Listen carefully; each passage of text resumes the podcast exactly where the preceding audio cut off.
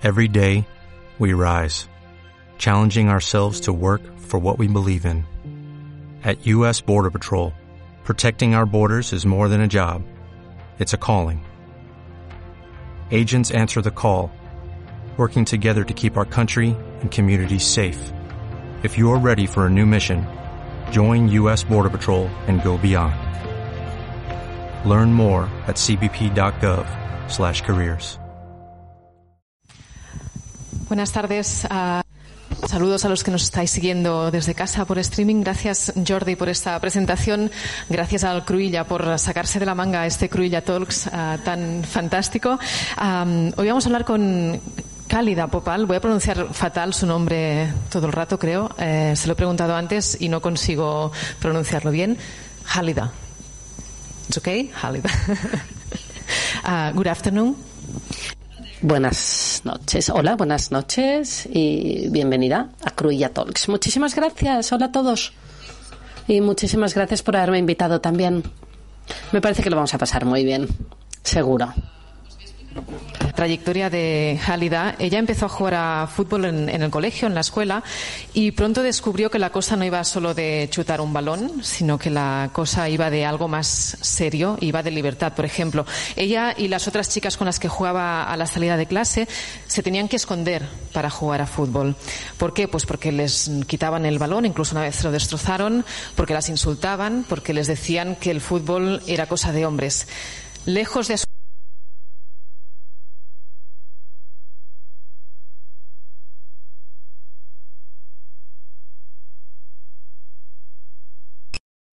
fútbol femenino en Afganistán. Fue la primera mujer en ocupar también un cargo en la Federación Afganesa de Fútbol, pero la seguían insultando, la seguían persiguiendo, seguían recordándole que el fútbol es cosa de hombres.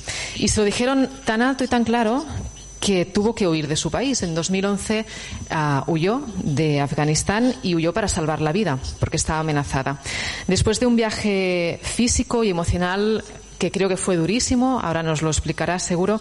Ella continúa chutando el balón, continúa defendiendo el fútbol y continúa ayudando a las chicas que como ella, chicas, niñas, mujeres que como ella quieren uh, jugar a, a, fútbol. Y ha convertido el fútbol en un arma contra la injusticia, en un arma por la libertad. Actualmente sigue haciéndolo a través de la organización Girl Power que ella ha fundado desde, desde aquí, desde Europa. Um, lo primero que te quiero preguntar, Jalida, es um, ¿Cuál es el primer recuerdo que tienes del fútbol? El primer recuerdo que tengo del fútbol, que aquí llamáis soccer, bueno, es para diferenciarlo del fútbol americano, es la diversión, es pasarlo bien con los amigos, con las amigas, sentirnos miembros de un único equipo, ser una mismo. El deporte del país, eh, supongo que pasa como un poco como aquí, como en España, el fútbol, si no hay portería se inventa, si no hay campo de, de, fútbol, también se inventa, se improvisa, todo el mundo tiene un balón en casa, todo el mundo juega al fútbol. ¿En, en qué momento tú intuyes que esta diversión, este deporte nacional, está vetado para la mitad de la población, es decir, para las chicas? Bueno, pues el fútbol es el primer juego de Afganistán. Afganistán es el deporte más famoso. Casi todo el mundo juega fútbol en Afganistán. Yo solía jugar con mis hermanos. No tengo hermanas, por lo que pasaba el tiempo libre con mis hermanos y me encantaba estar en la calle. No me gustaba estar en casa. Pero de niña era diferente porque cuando eres niña te da igual. Todo lo que quieres es quedarte fuera, jugar con los chicos, al fútbol, a cualquier deporte. Pero ¿qué pasa cuando vas creciendo? Cuando creces y te conviertes en mujer, tu cuerpo y tu apariencia cambian y entonces la sociedad de repente decide a qué caja perteneces o dónde encajas. Cuando yo estaba creciendo, en mis años de adolescencia, parecía una chica, claro. Y entonces la sociedad me presionó para encajar en una de esas ranuras. Y esa ranura era, quédate en casa, ten una actitud servil y haz lo que hace el resto de mujeres del país. Y yo dije, pero es que yo no quiero, yo no pertenezco a esa etiqueta, yo quiero salir del estereotipo, quiero pensar diferente, no quiero que sea la sociedad la que decida en mi nombre lo que quiero hacer, quiero controlar mi vida. Y si mis hermanos pueden hacer lo que les dé la gana y son ellos los que deciden. Si son ellos los que pueden escoger, ¿por qué no puedo hacerlo yo? Si ellos son ciudadanos de este país, yo también soy ciudadana afganesa. Por lo tanto, decidí en aquel momento coger la pelota, que siempre he llamado la pelota mágica, llevarla a la escuela en la que yo jugaba, porque la sociedad me estaba, estaba presionando mucho a mis hermanos eh, para que dejaran de jugar conmigo. Porque decían que yo no era un hombre y para ellos eh, la mujer se queda en casa y el hombre las controla. Decidí en aquel momento, por lo tanto, cambiar nuestra cultura. ¿Qué sucedió? Pues cogí la pelota, la llevé a la escuela y inicié una campaña que reunió a tantas mujeres que empezaron a jugar al fútbol porque yo quería jugar a fútbol, yo quería pasar más horas fuera de casa, no quería regresar a casa. No es porque no me gustara estar en casa con mi familia, me encanta mi familia, la adoro, pero es que quería pasarlo bien, quería disfrutar de mi vida. Como adolescente uno no quiere estar en casa y quería hacer exactamente lo mismo que los chicos, porque en Afganistán después de la guerra no había ninguna actividad social para la mujer. Y yo estaba harta, harta de seguir las normas dictadas por la sociedad. Empecé pues una campaña a la que se unieron muchísimas mujeres y creamos un equipo femenino y el fútbol hoy en día se ha convertido en un, en un deporte sofisticado y materialista, pero en los países más pobres ves que es un deporte muy popular porque no hace falta tener portería con dos piedras es suficiente o tus mochilas. Ya tienes portería. Y puedes jugar solo con tus pies. No necesitas ni llevar zapatos. Y eso hacíamos lo pasábamos bien. La vida era preciosa maravillosa. Y yo quería simplemente disfrutar y tenía tiempo para disfrutar. Pero qué sucedió pues lo que sucedió es que de repente todo cambió.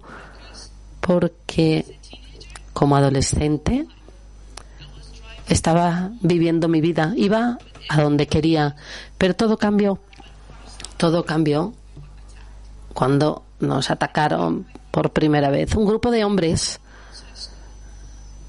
al salir de la escuela. Hombres que no querían que jugáramos a fútbol. Nos asaltaron físicamente, nos agredieron, se llevaron nuestra pelota, mi pelota preferida, la pelota mágica, la destrozaron, nos insultaron,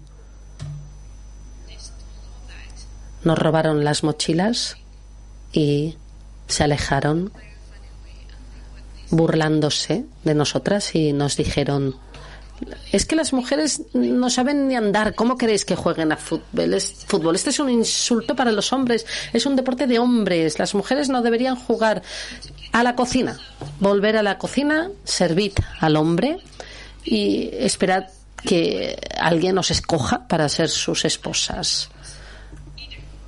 Mi opción era o dejar de jugar y sentarme a quejarme, pero escogí no hacerlo. Me levanté y dije, no, me voy a vengar. Yo voy a cambiar la cultura y voy a crear una cultura que permita a las mujeres jugar a fútbol. Y lo hice. En este momento había pasión por el fútbol o rebeldía?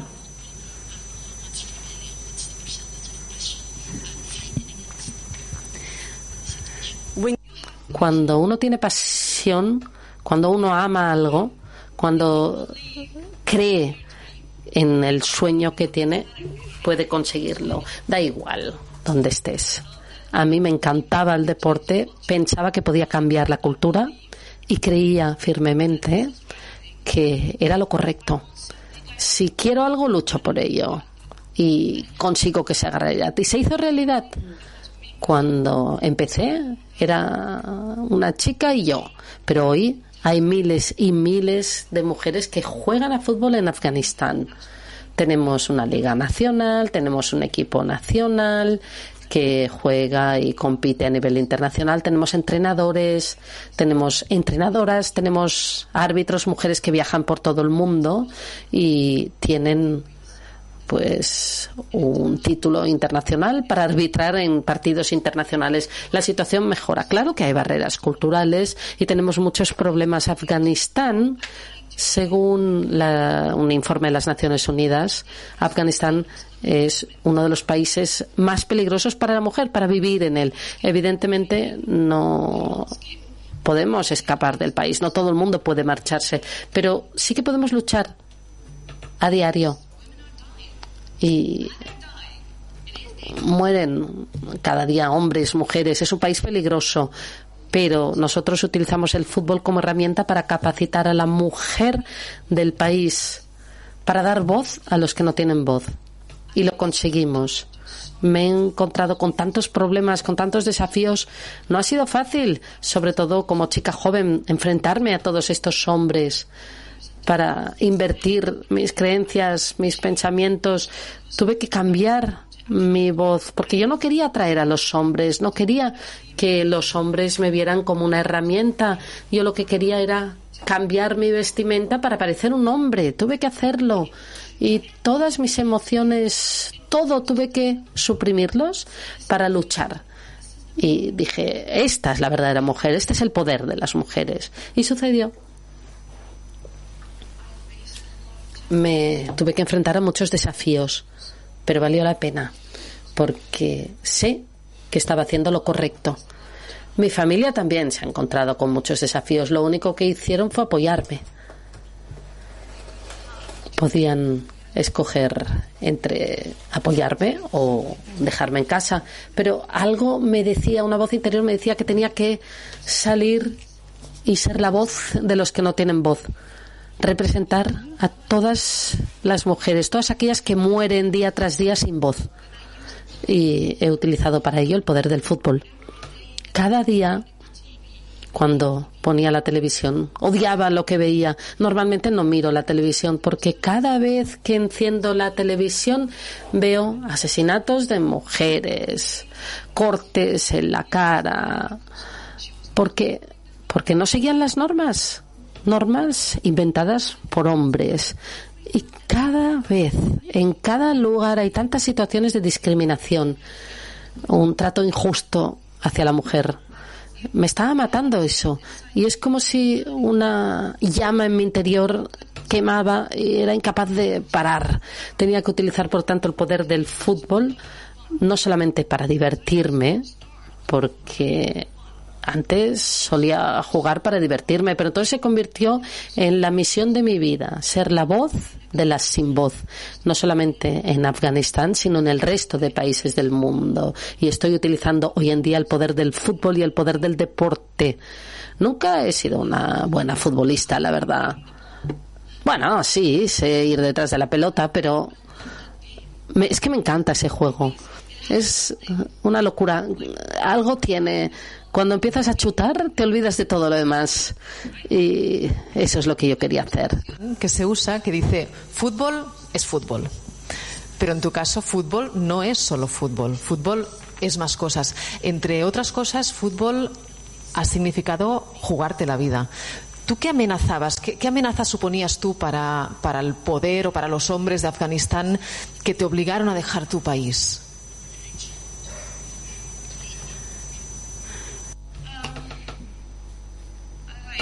Como he dicho al principio de mi charla, me he enfrentado a muchísimos desafíos, me han acosado por la calle. No ha sido fácil andar libremente por la calle, ir al entreno sin que me molestaran, ser la voz, ser la cara amistosa y ser el rostro que representa a la mujer en el fútbol en Afganistán. Tuve que renunciar a muchas otras cosas en mi vida, tantos sacrificios a lo largo de mi vida, porque he escogido luchar y no rendirme.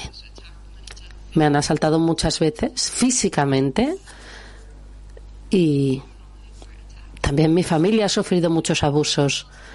Es impensable el punto hasta el que he tenido que cambiar mi número de teléfono tantas veces por las llamadas amenazantes que recibía de noche por la mañana y la segunda herramienta que he utilizado para hacer oír mi voz una, evidentemente, es el fútbol y la otra son los medios de comunicación y las redes sociales. Las he utilizado para hacer oír mi voz, para enviar un mensaje, para decir a todos, a todas las mujeres, a todas las niñas que quieran escucharme, oírme, decirles que hagan oír su voz y que se mantengan unidas.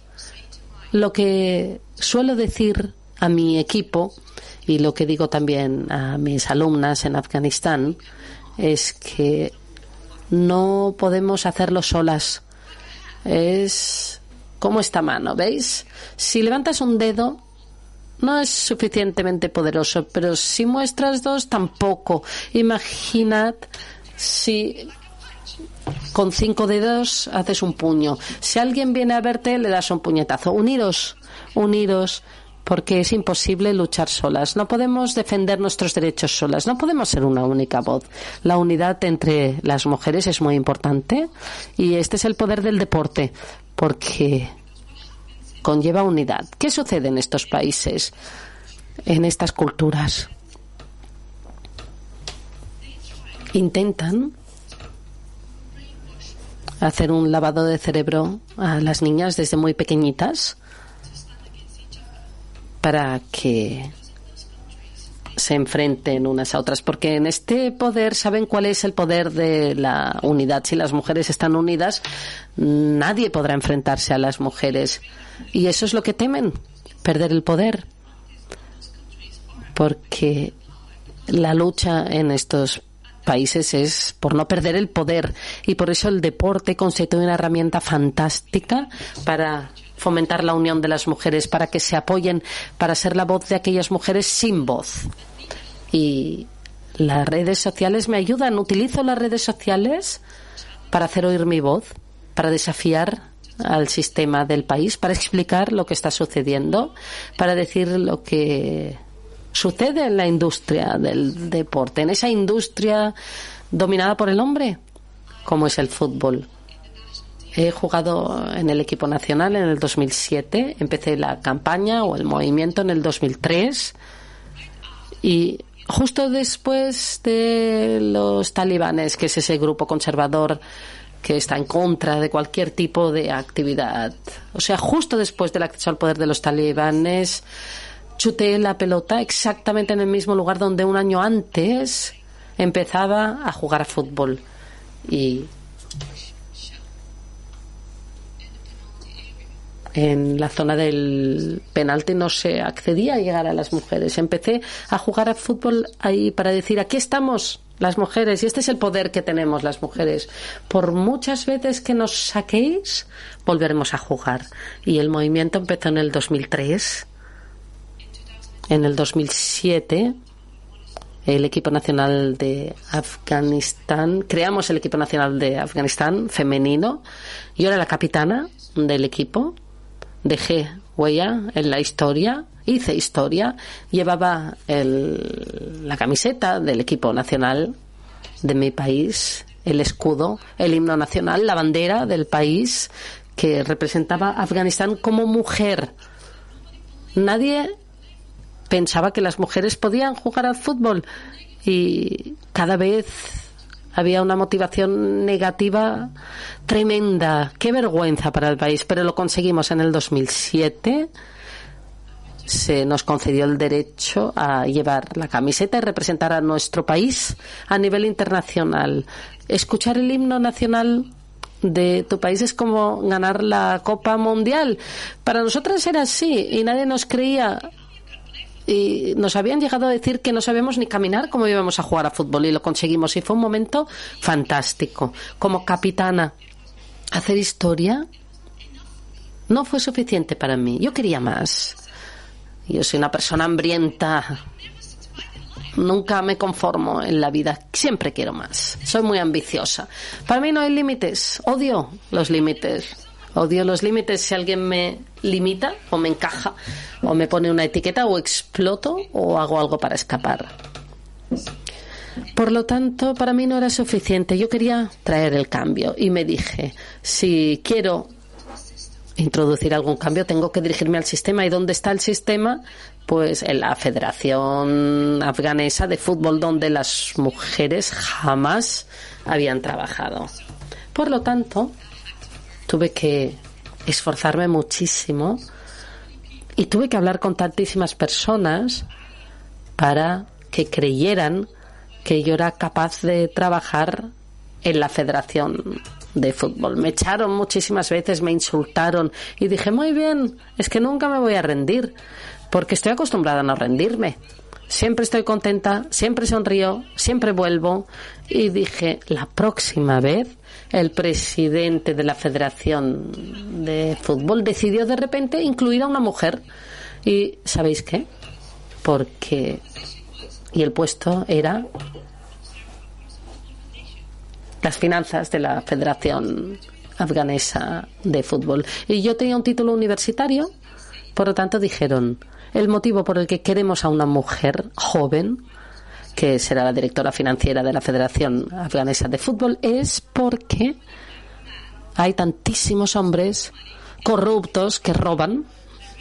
Y el motivo por el que queremos tener a una mujer es que las mujeres no se atreven, no tienen huevos para robar, sobre todo las mujeres jóvenes no tienen eh, los huevos de robar el dinero. Este fue el motivo por el que me convertí en la responsable de finanzas del equipo de Afganistán, de toda la federación, porque yo sí tengo narices y lo conseguí, da igual si tengo narices para hacerlo o no, pero, pero es que no quiero. Y este es el motivo por el que empecé a ser la primera mujer trabajando en la Federación de Fútbol entre todos esos hombres. Y ¿sabéis qué?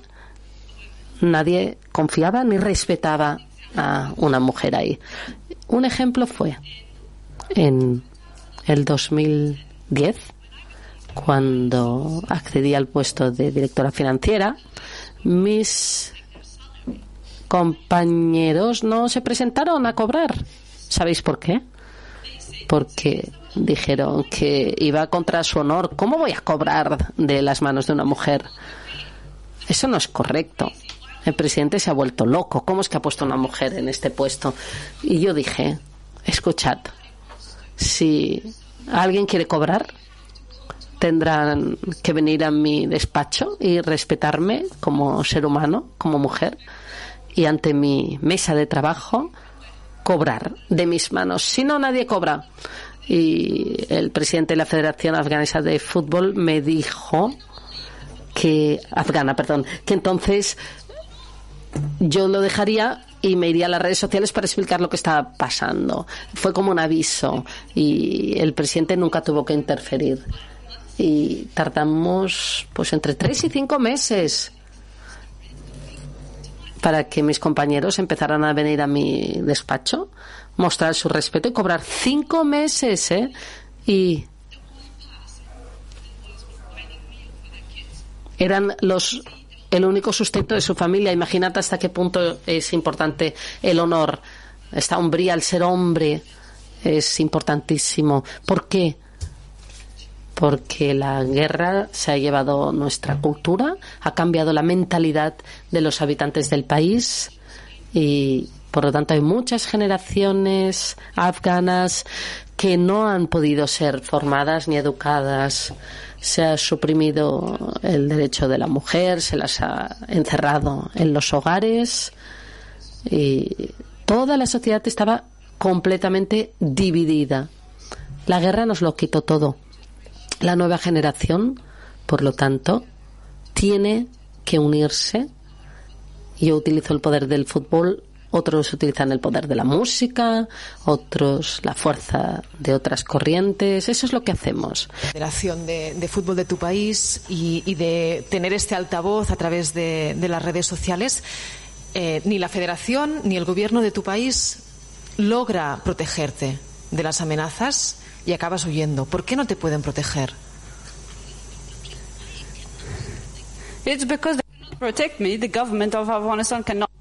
No pueden protegerme porque yo estaba luchando contra el gobierno precisamente, es decir, que les estaba diciendo que el sistema era erróneo, lo que no funcionaba en el sistema, porque el sistema no puede proteger a la mujer. Tenemos un país, tenemos libertad, pero no tenemos protección. Las mujeres, y no solamente las mujeres, sino que cualquiera que se alce para decir la verdad puede ser asesinado porque en mi en mi país el sistema está totalmente roto. No hay protección para la mujer especialmente para la mujer. Y si alguien habla puede morir. Lo asesinan. Y tuve mucha suerte porque tuve mucha suerte porque conseguí salir del país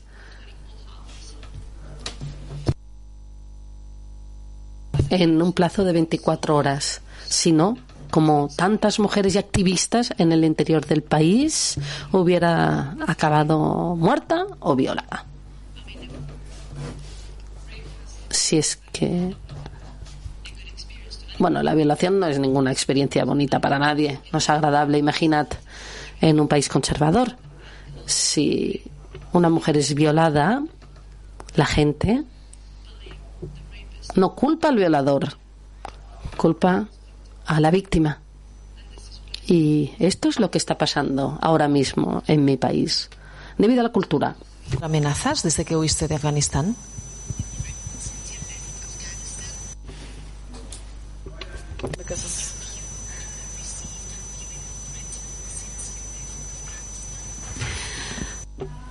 Yes, sí. 2018. Porque en 2018, o sea, hace poquito, eh, apelé contra la eh, Federación eh, Afgana de Fútbol. Es decir, sí, me he ido del país, pero no he olvidado, olvidado esta misión, mi misión en la vida. Estoy fuera del país, pedí asilo, eh, estoy en Dinamarca, pero sigo en contacto eh, con el, equipo nacional de fútbol de, Afganistán. He intentado hacer todo lo posible para dar apoyo, para empoderar a las mujeres que quieran hacer deporte, también las que quieren, sobre todo las que quieren jugar a fútbol. Y he estado luchando por esta selección femenina de fútbol de Afganistán. Y en 2016 eh, mis compañeras eh, me contactaron y me eh, pidieron ayuda. Me pedían ayuda para recuperar este, esta selección nacional, para intentar seguir desarrollando el fútbol femenino en Afganistán, aunque estuvieran fuera. Y es que esta es una de las gracias de la, de la tecnología. No estás físicamente allí, pero aún así puedes eh, seguir mm, desarrollando muchas cosas. Puedes dar apoyo y es por eso pues que seguía dando apoyo a, a la construcción de este equipo para intentar buscar eh, patrocinadores, para recaudar fondos, donación, donativos.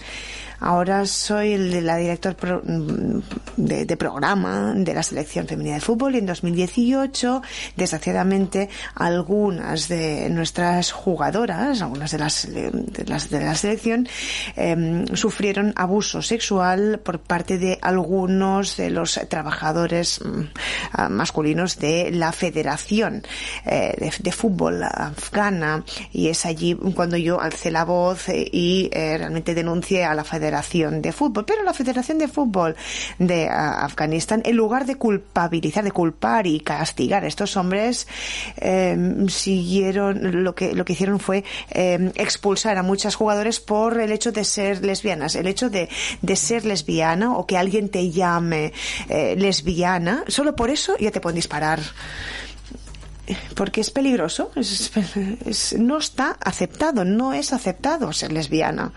Con lo cual eh, les eh, culparon de ser lesbianas.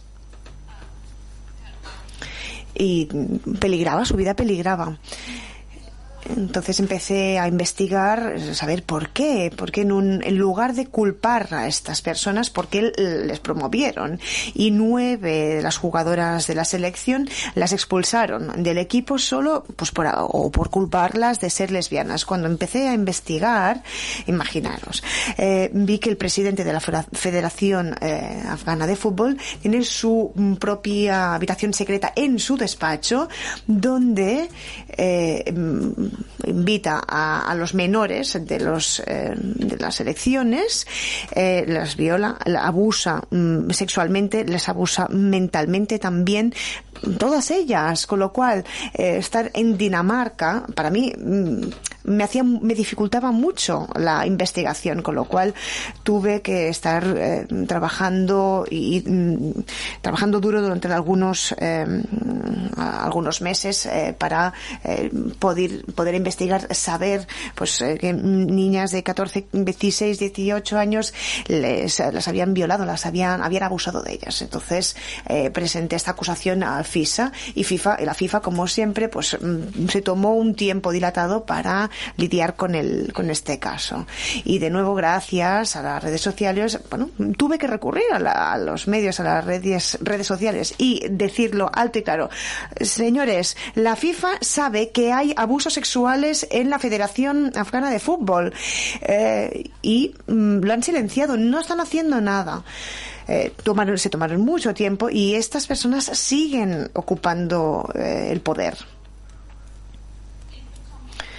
eh, se convirtió en un movimiento dentro del país porque por primera vez las mujeres eh, se alzaban eh, y decían la verdad a, en, los, las redes sociales hablando de abuso sexual. En mi país, en nuestra cultura, hablar de, eh, de abuso sexual es tabú, está en contra de las normas culturales. Es, es tan mm, malo hablar de estas, solo hablar de estas cosas es algo mm, terrible, con lo cual fui a las, mm, recurrí a las redes eh, sociales nacionales, internacionales, continuamente siendo la voz de todas esas mujeres sin voz que habían sido violados, que se había abusado de ellas. Eh, empezaron, pues, a partir de aquí una investigación en la, en la FIFA, también por parte del gobierno de Afganistán. El gobierno este de Afganistán eh, estaba como en el foco de los medios internacionales, con lo cual tenían que aparentar cierta seriedad y por eso lanzaron una investigación. Recientemente la FIFA ha anunciado una decisión y es el presidente de la Federación Afgana de Fútbol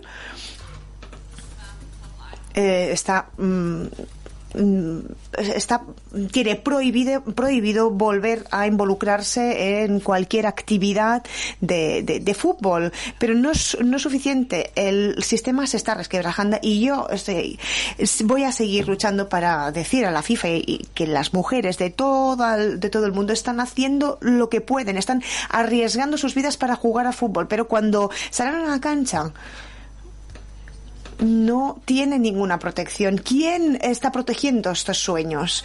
Eh, mientras los hombres en las federaciones de fútbol siguen abusando de su poder, tantas mujeres, tantos sueños que se han, han quedado destrozados por este sistema, un sistema hecho pues, por esta, eh, eh, la FIFA, por todas las federaciones nacionales y todo siempre gira alrededor del dinero, de los votos. Yo, vale, yo, tú me das dinero y yo me ocupo de esto y lo otro a nadie le importa. Y es así como funciona el sistema. Y yo quiero mm, decir que basta ya de este sistema, que hay que cambiarlo. El movimiento MeToo en Afganistán eh, también se conecta con nuestro movimiento. Hay tantas mujeres, tantas mujeres, tantos hombres que incluso también se han pronunciado a favor para contar sus historias y no solo mm, procedentes de la industria sexual, eh, del fútbol, sino también de los gobiernos, de distintas organizaciones privadas, mm, públicas. Y son tantos. Estoy tan, tan feliz de que haya habido tantas mujeres, tantos hombres que hayan cobrado coraje para mm, alzarse y contar sus historias. El gobierno de Afganistán ha decidido um, detener al presidente de la Federación Afgana de Fútbol. Es, un hombre muy poderoso un hombre que tiene mucho dinero, que tiene muchos apoyos. Y lo que hicimos, lo que hemos conseguido, eso es, es, un hito en la historia. Nos hemos alzado eh, en una, aunando nuestra voz. Hemos utilizado el poder del deporte, del fútbol, para contar lo que está sucediendo, para decir que ya está bien este, de este sistema. El sistema está resquebrajado. La, FIFA ha empezado con un, un proyecto piloto eh, para, bueno, bien, con, con, el apoyo de las Naciones Unidas y de, y de la UNESCO, para sensibilizar y para intentar mm, plantear un sistema de que cuando se produzca un abuso en el fútbol, que se pueda denunciar, sea donde sea, porque el, la FIFA, de hecho, tiene un sistema que solo la gente de la FIFA sabe cómo funciona el sistema y dónde está este, estos, estos recursos para denunciar. Ahora están intentando educar a todas las selecciones, a todos los equipos de todas las edades, para decir si tenéis, si sufrís algún acoso, algún abuso sexual, podéis denunciarlo al sistema. Esto es uno de los grandes hitos esto siga pa pasando para cambiar el sistema, como tú dices, va a hacer falta que haya más mujeres en más cargos de decisión, en más cargos directivos. Por ejemplo, en la FIFA. ¿Tú te ves en la FIFA, por ejemplo?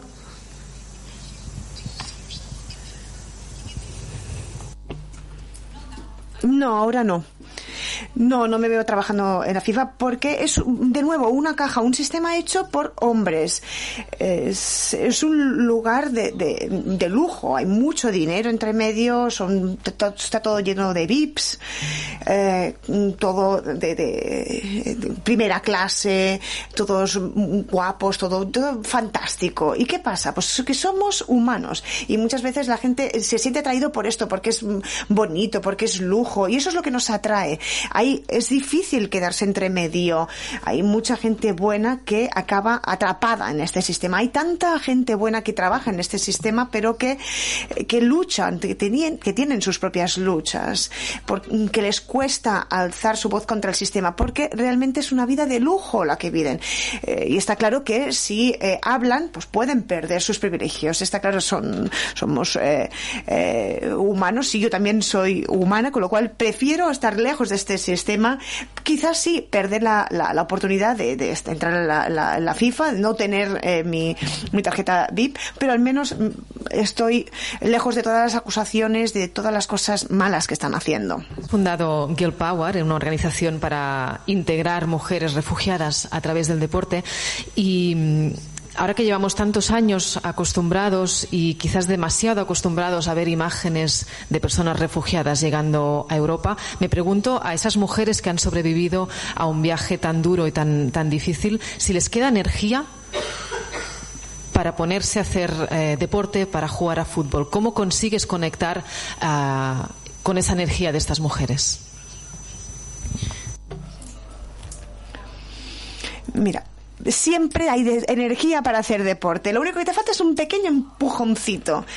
Uh, la, esta organización se creó en 2014 y mm, la creé porque bueno, de hecho la, la idea me vino de, de, de, la época que estaba viviendo en un centro de, para exiliados. Salí de, de mi país, eh, de hecho mm, entré en, una depresión profunda porque realmente mi vida cambió de la noche a la mañana y fue, fue difícil. Eh, pero, no sé, tenía que abandonar mis sueños. Eh, mm, soy una persona que, que planifica las cosas a 10 años vistas y de re, mm, vista. Y de hecho, todos estos sueños, todos esos planes pues eh, se fueron, eh, se, se, destroz, se, se, destrozaron. Eh, y me acusaban de ir en contra de mi religión, de mi país. Y ahí estaba yo, en medio de nada, en un centro de asilo en, en Europa, eh, sobre todo en los países escandinavos, em, está en medio del, de, la, del, del, nada, donde no hay ni, ni seres humanos, solo ves otras personas que están pues deprimidas dentro del mismo centro de asilo lejos de todo, de todos. Y encontré tantas mujeres, conocí tantas mujeres en estos centros que sufrían de depresión, eh, tenían traumas eh, de, todo lo que habían vivido en sus países. Gente de eh, mujeres de Siria, de Turquía, de estos países. Y eh, bueno, querían, habían intentado mm, eh, quitarse la vida y cada día había historias tristes. Y yo pensé, ¿cómo, puede ¿cómo puedo yo ayudarlas? La manera como me planteo la vida es eh, primero ver a la gente antes de a mí misma, con lo cual acaba, acabé olvidando mis problemas. Me planteé cómo puedo ayudar a estas mujeres y de nuevo no es tanto, eh, no importa dónde estés, estés donde estés en el mundo, siempre puedes iniciar un cambio, da igual de dónde seas. Igualmente puedes eh, aportar un granito de arena en este movimiento de cambio. Y de nuevo utilicé el poder del deporte para cambiar las cosas. Empecé pues a contactar con estas eh, mujeres y, y les decía, mira, no quiero pediros nada, no quiero Mm, no quiero nada de vosotros, solo mm, venga, empezamos a, vamos a dar un paseo. Y del paseo empezamos a correr y después a, ir en bici. Y de ahí pues terminamos a, jugar a fútbol. Y, de repente pues empezaron, empezaron a, como reconciliarse con su cuerpo. Necesitan a alguien para, para que les saque de allí. Cuando uno está deprimido, necesitas un, un empuje, un alguien que te saque de allí.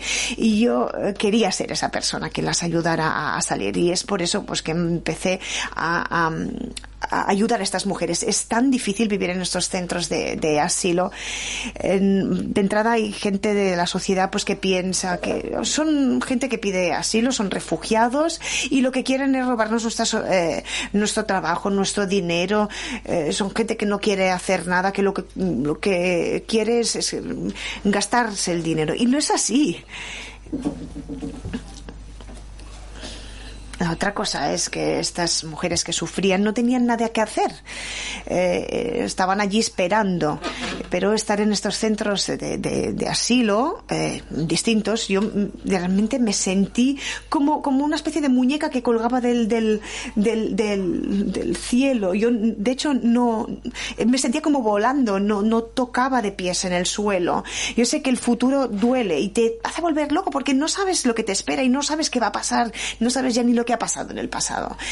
Y esto realmente es lo que ah, hace volver loco a la gente, sobre todo aquellos que lo han perdido todo en la vida. Mujeres sirias, mujeres de Irak, de Pakistán, de Afganistán también. Mujeres que, lo han perdido todo, sus hijos, su familia, estar en un centro de, de, ah, asilo y con, todos estos pensamientos negativos de, Europa que dice, oh sí, aquí, aquí estos refugiados han venido a, quitarnos el dinero, a robarnos el dinero y, hay mucha gente como yo que están haciendo y dándolo todo para ah, convertir, eh, para hacer, para conseguir un cambio positivo. Y eso es lo que hice, intentar ah, mm, conseguir el poder del, del, deporte para que cambiaran. Y les dije, venga, vamos a buscar en algún sitio esta, esta energía y cuando volvamos podamos, podemos, podremos seguir luchando para sobrevivir. Y eso es como tenemos que enfocar las cosas. De nuevo, eh, éramos pocas, eh, pero no tiramos la toalla y poco a poco se fueron añadiendo más mujeres. Eh, trabajamos juntas, bailábamos juntas, hacíamos cosas locas y sigo haciendo lo mismo a día de hoy. Estoy utilizando el poder del deporte para ayudar a las minorías mujeres de, minorías, de centros de refugiados o incluso pues mujeres que viven en comunidades de refugiados mm, o también mujeres inmigrantes intento ayudarlas a personas, personas que tienen grandes potenciales, mm, gran potencial para hacer algo. Y yo lo único que hago es empoderarlas, darles la posibilidad, abrirles puertas para que puedan seguir adelante y puedan ayudar a muchas otras. Y es así como funciona y creo que, que puedo cambiar muchas cosas. Eh, yo, siempre pues, se dice que soy una gota en medio del océano, eh, pero aún así puedo ser Mm, positiva. Ser solo una gota en el océano es pequeñito, pero aún así se puede empezar un, un cambio en positivo siendo una gota en el, océano. Y eso es lo que digo yo a la gente siempre. No, no penséis que no podéis hacer nada. Pensad cómo podéis utilizar las oportunidades que se os brindan, las posibilidades que tenéis para cambiar la vida de otra persona. No tiene que ser algo tan dramático como lo que me ha pasado a mí. Y un, aún así podéis hacer un cambio, podéis hacer algo. Pensad No hay que esperar que los gobiernos hagan algo o las Naciones Unidas hagan algo um, o esperar a la FIFA que haga algo. Nosotros somos responsables de hacer algo como seres humanos que somos. Somos responsables sobre todo de tener esta oportunidad de, tener la oportunidad de alzar la voz y hacer algo. Hablas de, de un poder, de unos poderes y de unos valores que tienen el fútbol y el deporte que quedan muy lejos de los valores y de los poderes que la gran industria del fútbol uh, europeo, vamos a decir, uh, están promoviendo. Los grandes clubes, ya no solo la FIFA, los grandes clubes como uh, Fútbol Club Barcelona, Real Madrid y los, el resto de, de clubes europeos no promueven estos valores. ¿Echas de menos un poco más de sensibilidad, de humanidad o de implicación de estos grandes clubes con, con causas como la tuya, por ejemplo?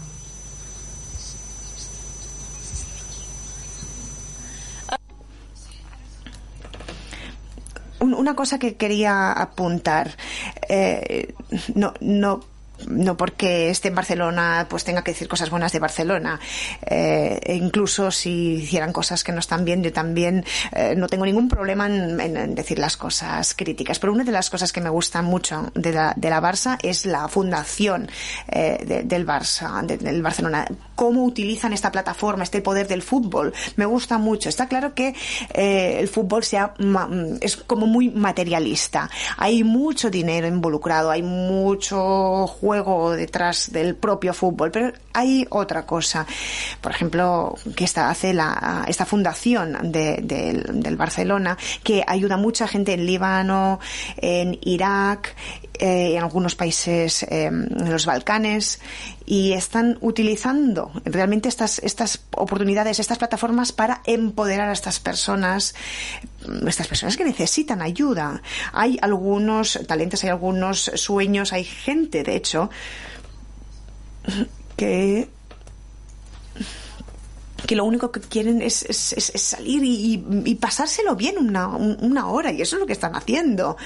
Pero bien, eh, hay muchos otros clubes en, en todo el mundo en todo el mundo que solo piensen solo piensan en el dinero en el negocio y eh, se, eh, se olvidan y bueno se han ido olvidando eh, eh, durante todos estos años de, los valores que perseguían. Eso lo vemos en el fútbol masculino, mm, lo vemos bastante. Vemos eh, que hay más, mm, una, calidad más material que humana. Están como destrozando, destruyendo estos seres humanos y quizá deberían replantearse la estructura que están eh, promoviendo. Está claro que hay, es un, un, juego muy poderoso, que mueve mucho dinero, es, es una locura, de verdad. Es un, es un negocio mm, eh, increíble. Pero ¿qué pasa con todas esas personas, todos esos humanos, seres humanos, todos los niños que eh, entran en este sistema y que cuando se retiran ya no son los mismos? ¿Qué pasa con estos eh, valores? Sobre todo, ahora hablando ya de, de las mujeres, ¿cómo, cómo luchamos? incluso en países desarrollados no confían en las mujeres. Es, en ese sentido no hay diversidad en las eh, federaciones no quieren dar esta oportunidad eh, a las mujeres y solo piensan en, en, la categoría masculina, solo piensan en un género. Eh, seguimos enfrentando muchos retos en el fútbol. Eh, esta Copa Mundial es, es, este mundial es increíble. Han salido muchas empresas, Nike, Adidas, Visa, muchas empresas que han resulta que ahora apoyan a los, a los equipos femeninos. Pero, pero es que vamos tarde. El fútbol eh, femenino tiene mucho potencial. Eh, el Barça femenino eh, jugó contra el Atlético de Madrid y fueron al estadio 60.000 personas. Es decir, hay potencial. La cuestión es que seguramente no hay las personas adecuadas en esta industria. No hay gente que confíe en el poder de la, del fútbol femenino. Y os, os, prometo que pronto, pronto, las, el fútbol femenino va a ser muy popular porque hay más humanidad, es, hay más diversión, es más humano que materialista. Vamos a abrir eh, enseguida un turno de preguntas y de intervenciones para las personas que están hoy aquí, pero antes quería preguntarte, has dicho que eres una persona que no tolera los límites, una persona ambiciosa. ¿Cuál es el siguiente paso? ¿Cuál es el siguiente reto de calidad?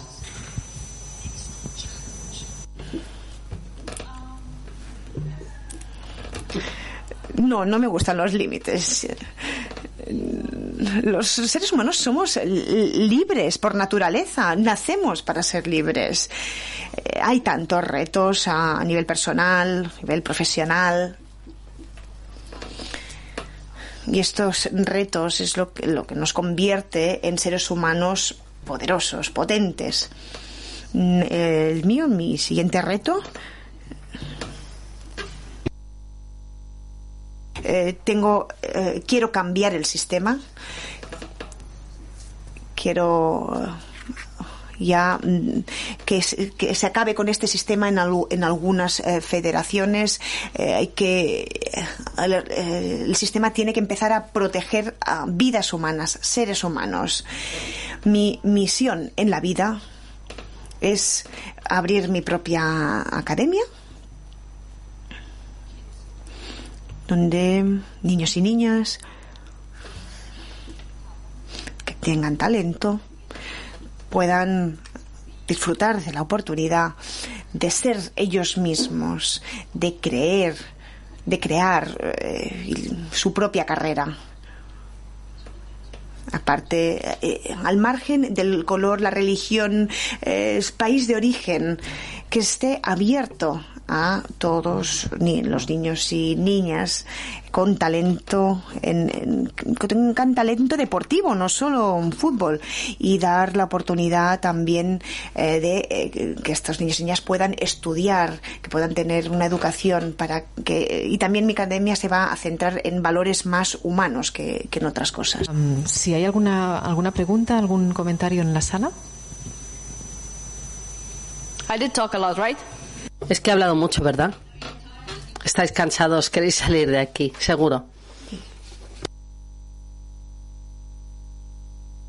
También, Calida, ¿cómo, ¿cómo de importantes son los referentes femeninos, por ejemplo, para las chicas que, como un país como el tuyo, ¿cómo te hace sentir ver que ahora hay, si no me he equivocado con las cifras, unas 2.000 chicas jugando fútbol en Afganistán?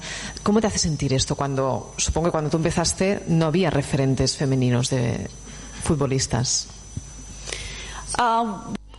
cuando miro atrás, la verdad es que estoy muy, muy orgullosa es como estar soñando. Tengo más confianza en mí misma, en mis objetivos y cuando empiezo un proyecto tengo que creer que sucederá. Soy una persona visionaria, me gusta ver cómo acabará, imaginarlo, ver el final y entonces empiezo. Y yo lo vi, esto lo vi, cuando empecé lo vi y estoy contentísima y estoy muy, muy orgullosa. Y no estoy sola, ya no estoy sola.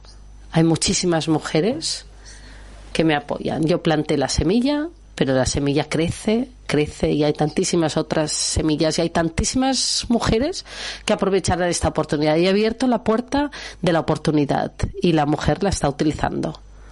Lo están consiguiendo. Yo he utilizado, he aprovechado la oportunidad, he dado un paso adelante, he aprovechado la oportunidad, estoy ahí gracias al fútbol, gracias a lo que hice Evidentemente, además de esta anécdota, claro que he adquirido mucha más confianza en mí misma, me he convertido en la mujer que quería ser. Estoy muy orgullosa de ser mujer. Soy fuerte, me encanto, me gusto me gustan los seres humanos que me rodean, me gusta la unidad y eh, esta es la belleza de lo que hago. Yo estoy orgullosa de mí misma, me, acepto, como soy y esta es la realidad. ¿Tu país esperas poder volver a tu país alguna vez? Me encantaría regresar a dirigir mi país cuando esté lista para hacerlo necesitas ah, para sentirte a punto para volver a tu país? Necesito experiencia, necesito hacer muchas cosas buenas antes de dirigir mi país. ¿Alguna pregunta para Calida? Aquí.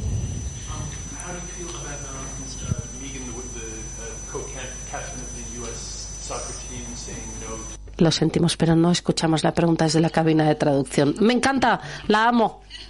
Yo también. Sí, sí, la amo. ¿Y cómo te sientes? conociendo a la co-capitana del equipo norteamericano que dice no pienso ir a la jodida Casa Blanca. Sí, ¿qué piensas? Y que lo diga así. ¿Qué opinas? Me han gustado dos cosas. Lo que ha hecho, ha dicho abiertamente, yo no voy a ir ahí, a la Casa Blanca. Y lo que realmente me encanta es que ella o todo el equipo, bueno, me encanta el equipo norteamericano porque son grandes activistas y están cambiando el panorama ¿no? del fútbol femenino no solamente del fútbol, sino muchas otras cosas. Pero lo que más me gusta es que ese imbécil, y perdón, porque es que él no creyó que las mujeres podrían ni ganar ni jugar. Ganar primero la copa y después la invitaron a la Casa Blanca. Hay un desafío y esas mujeres pueden hacer que sea realidad, pueden hacer convertirlo en realidad.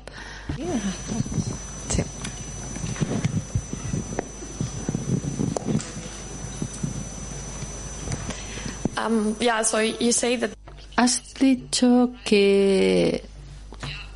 Has dicho... Bueno, yo estuve viviendo ahí durante cuatro años y también tuve que encontrarme con muchos desafíos desigualdades como mujeres, como sureuropea. Me pregunto si pudieras escoger entre volver a ese país. ¿Has escogido ese país? ¿Y cuáles eran tus expectativas antes de llegar ahí?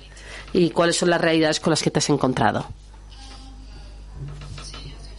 Como tú, cuando eres emigrante o refugiada, has oído de tu país para poder sobrevivir, para vivir.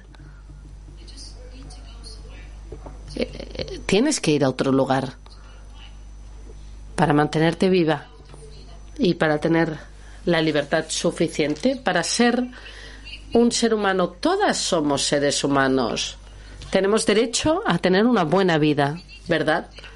Tenemos que tener acceso a tantísimas cosas. Y las expectativas, sobre todo en mi caso, mm, Dinamarca, yo no sabía que iba a acabar en Dinamarca. Huí de mi país sin saber dónde acabaría. Por lo tanto, estaba viviendo bajo tierra en la India, de manera clandestina en la India, y no sabía dónde iba a acabar, solamente pensaba que podía ir a la India o a Irán y escogí a la India y estuve viviendo de manera clandestina allí, escondiéndome. Y acabé en otros países. Al final llegué a Dinamarca porque tenía un visado para ir a Dinamarca y la empresa, una patrocinadora de equipamiento deportivo, que son mis patrocinadores, Hummel, me ayudaron a salir porque vieron que había huido del país y estaba en una situación eh, peligrosa. Me encontraron y me ayudaron a huir del país. Por eso acabé en Dinamarca. Cuando acabé en Dinamarca, porque Dinamarca es un país muy pequeño. Acabé en Dinamarca en medio de la nada, en el bosque, y era rarísimo para mí. ¿Por qué aíslan a las personas? ¿Por qué en medio de la jungla? ¿Por qué? No puedes estar en contacto con los daneses, estás muy alejado de la sociedad y en Irlanda. Y yo dije, pero ¿por qué no podemos conocer a los daneses? ¿Nos tienen miedo? No somos zombies en medio del bosque, no nos comemos a nadie. No, pero esa era la realidad y lo lamenté muchísimo por todos los seres humanos que estaban en los campos, en ese, en esos centros de refugiados, el sistema de aislamiento, la discriminación. No solamente en Dinamarca, porque también estuve en Noruega, en centros de asilo, y el modo en que trataban a los seres humanos ahí era muy, muy triste. Y lo sentí muchísimo. Y era como decir, lo que oímos en los medios de comunicación es totalmente distinto. Por ejemplo, en Dinamarca, no. Bueno, en mi país no tienen que invertir en mi país. Tienen que invertir en su país para cambiar el sistema. Tienen que cambiar en vez de invertir en Afganistán, en Pakistán o donde sea. Ellos tienen que cambiar en su país porque hay discriminación y es discriminación abierta. La gente trata a los seres humanos como si fueran animales y eso no está bien. Gracias.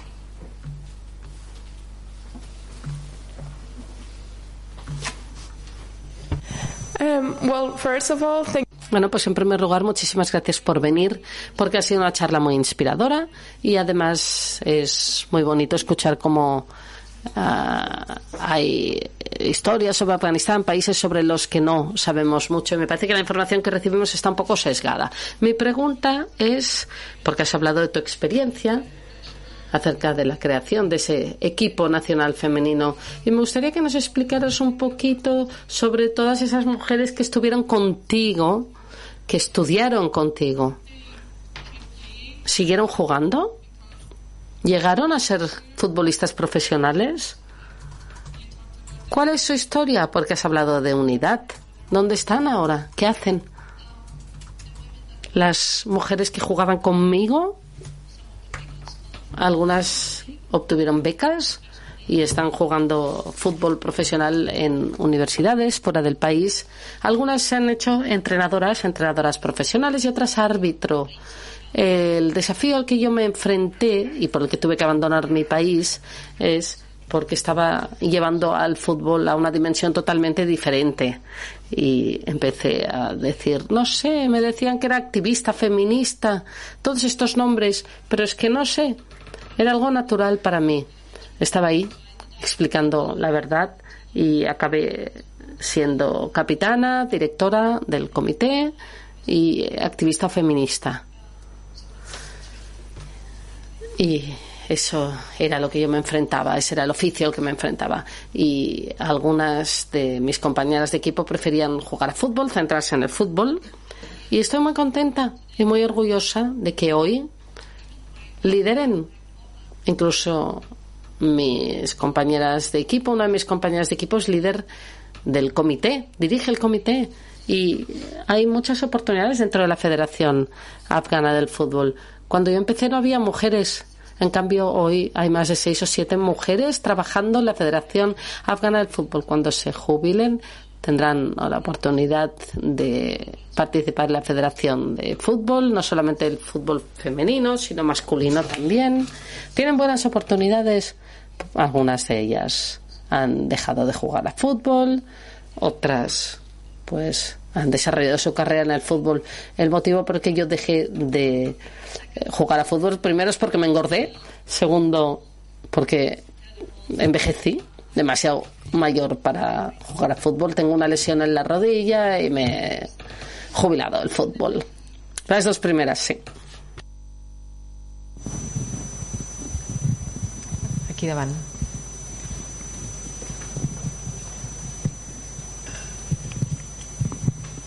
Um, at the start of your uh, Al principio de esta conversación comentabas que eh, que ya de pequeña pues no te gustaba pues que te pusieran dentro del mismo saco y no te gusta pues este lavado de cerebro.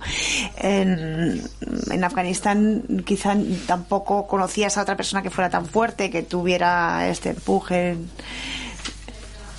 que, que, no conocías a otras personas que, que, se resistiera a estas limitaciones. Y supongo que has reflexionado sobre esto muchas veces, pero ¿qué es lo que te dio este poder eh, real para, para luchar ya de bien pequeña para afrontar este, este sistema? Yo creo que es muy natural cuando vives en un país donde siempre te están diciendo no puedes hacer eso porque eres una mujer, no puedes, esto no, esto no, esto no porque eres una niña, porque eres una mujer, porque eres una niña. Al final te cansas. Y allí, pues, o, te quedas en un rincón, te vas a un rincón a, llorar, que no es mi estilo, y, por eso yo me acuerdo una vez fui a, mi padre y, le, y, y me quejé y le dije, mira, me ha pasado una cosa. Eh, y, y, mi padre me dijo, ¿tienes dos manos? Sí. ¿Tienes dos piernas? Sí. Eh, ¿Tienes, ¿Tienes lengua? ¿Sabes hablar? Sí. Dice, bueno, pues entonces, ¿por qué no luchas? Venga, venga, no, no te vengas aquí a quejar, lucha por lo que quieras. Si eres débil y no puedes luchar, eh, tirar adelante tu lucha, bueno, pues no vengas a mí. Esta fue una gran lección para mí. Y, y así fui. Me, me, me, me, volví y dije, y dije, yo no soy la de las que me quejo. Y por eso, pues yo voy y lucho. Y cada vez que me dicen, dicen, por ejemplo, en la sociedad, no se puede hacer, no se puede y entonces es como que se te, te, sientes algo arder dentro de, de ti y seguro que, que, que, a todos a todos les, les, pasaría. Y eso es lo que nos hace mmm, conseguir las cosas que, hemos conseguido que he conseguido. Y si tú no puedes pues lo podré podré yo. Afganistán My family. Está en todo el mundo. Yo tengo familia en todo el mundo. Eh, porque eh, tener una hija que, que, que que genera problemas, pues bueno, mi familia eh, optó por defenderme y darme apoyo, eh, ellos optaron por defenderme y yo eh, opté por jugar a fútbol y esta es mi historia, por eso tengo familia en todo el mundo. Muchísimas gracias, Jalida, ha sido un placer hablar contigo y que tengas mucha suerte. Muchas gracias por invitarme y por darme la oportunidad, esta oportunidad y quería también agradeceros a todas por haberme escuchado, me encanta hablar, hablo por los eh, hablo muchísimo y la gente se queja porque se cansan de escucharme, pero es que me encanta hablar.